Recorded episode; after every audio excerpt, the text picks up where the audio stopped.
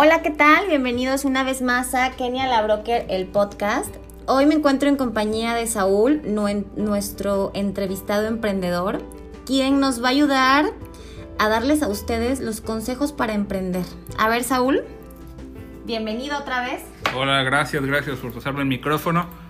Bueno, como les había eh, comentado en el podcast anterior, eh, yo inicié con mi emprendimiento en la industria farmacéutica y sobre todo en las ventas porque eh, yo tenía necesidad de comprar ciertos insumos aquí en la ciudad de Veracruz.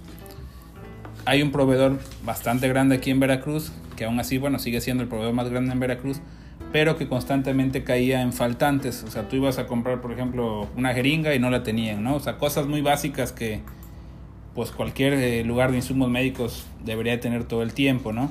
Entonces ahí a mí me nació la necesidad de pues, ahora sí como ya trae la, la, escuela de la industria farmacéutica, pues la necesidad de, de, yo abarcar un poquito de ese espacio, ¿no? Así fue como nació prácticamente mi negocio.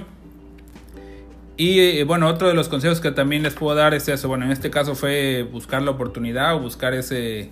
Ese nicho de eh, mercado. Eh, ese pedacito del pastel, ¿no? Que, que hay. O sea, hoy en día yo considero que junto con un socio Alberto, somos a lo mejor el tercer o cuarto distribuidor de, este tipo de productos a nivel, a nivel estado. Y bueno, prácticamente de iniciar vendiendo nada, pues ahora digamos que tenemos ya unas ventas anuales importantes. Y también otro, otro tip que les doy es con, con, el dinero, o sea, con el dinero que ustedes, obviamente, eh, y en los negocios lo importante yo siento que no es pegar, sino mantenerse. Muchas veces los negocios, pues sí, obviamente tienen un boom, todo funciona súper bien, pero te das cuenta que con los años o con el tiempo desaparecen, ¿no? Y eso es algo que obviamente no queremos. Buscamos que nuestros negocios duren, pues no, a lo mejor no 100 años, pero que duren lo más que se pueda, ¿no? Y que sigan siendo rentables durante todo este tiempo.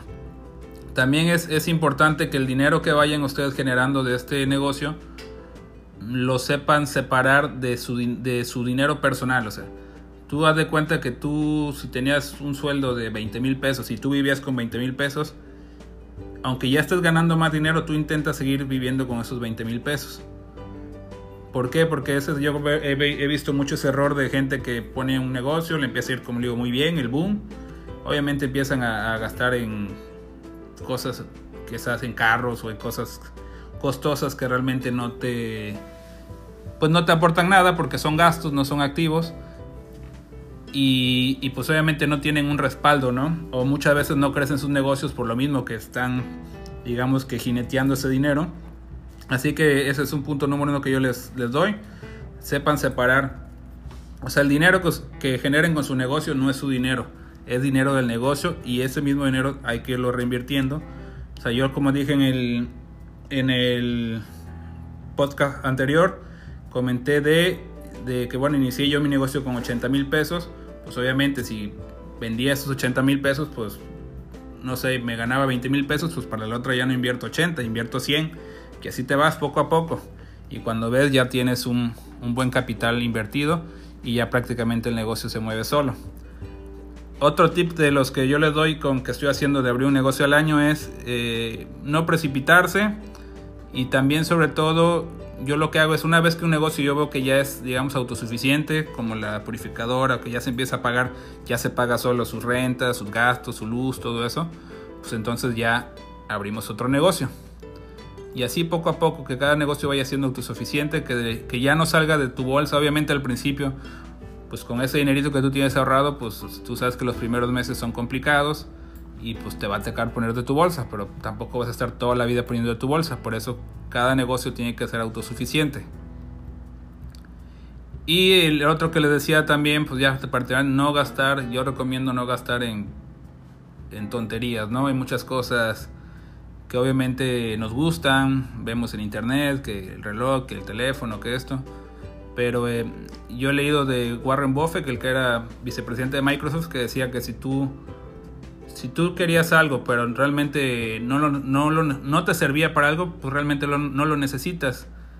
Y yo puedo poner el ejemplo ahorita que traigo un smartwatch que me costó 500 pesos y prácticamente, pues ¿qué hace? Me da la hora, me manda una vibración si me marcan, me dice la temperatura, me dice, eh, no sé, el ritmo cardíaco.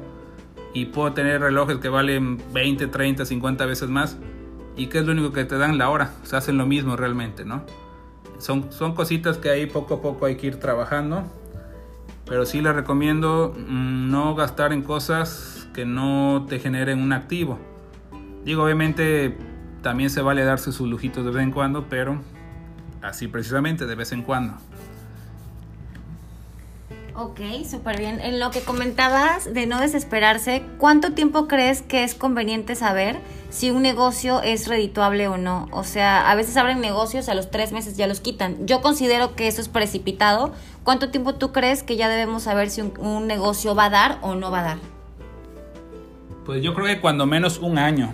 Y obviamente yo también cuando abrí mi negocio, el primero, pues, o sea, no solamente la inversión, yo tenía unos ahorritos más ahí porque obviamente dijeron tienes que guardar oxígeno, guardar municiones, pues porque los primeros meses obviamente no te sale ni para la renta. Pero yo considero que cuando menos hacer el esfuerzo de un año mínimo. Ok, súper bien. ¿Y algún negocio que tengas en puerta o ya te vas a quedar con los que tienes? No, sigo con la idea de un negocio al año. El de este año ya está, que es la, la la purificadora, que nada más estoy buscando el lugar donde, donde, donde ponerla. Y ahí, bueno, una anécdota también de la purificadora. Yo originalmente le iba a poner una calle transitada de, de la zona norte de Veracruz. Y de hecho pasé, pasaba, paso continuamente por esa calle y no había ni una purificadora. De hecho me di a la tarea de buscar por ahí unos locales y vi unos locales que estaban bastante bien Voy una semana después y el local estaba ocupado y adivinen que pusieron una purificadora. Obviamente no me molesté porque también es bueno darte cuenta que tú no eres la única persona que está buscando negocios. O sea, tú no eres el único ni, ni tampoco la panacea ni nada. O sea, hay otras personas que están igual que tú buscando una oportunidad, que están viendo que, que había un mercado ahí o hay un mercado, una necesidad en, en esa zona eh, por cubrir y pues alguien digamos que pensó igual que yo, pero pues se adelantó una semana o 15 días y lo hizo, ¿no? Y bueno, eso también queda de experiencia que a veces si ya tienes una idea, no la dejes eh, ir tanto tiempo, ¿no? Tampoco es, se trata de hacerlo precipitado, pero no dejes pasar más de un mes o dos meses y aviéntate, hazlo. Ok, pues muchísimas gracias por, por estos tips y estos consejos. Te agradezco nuevamente que, que hayas colaborado en Kenia La del podcast. Gracias.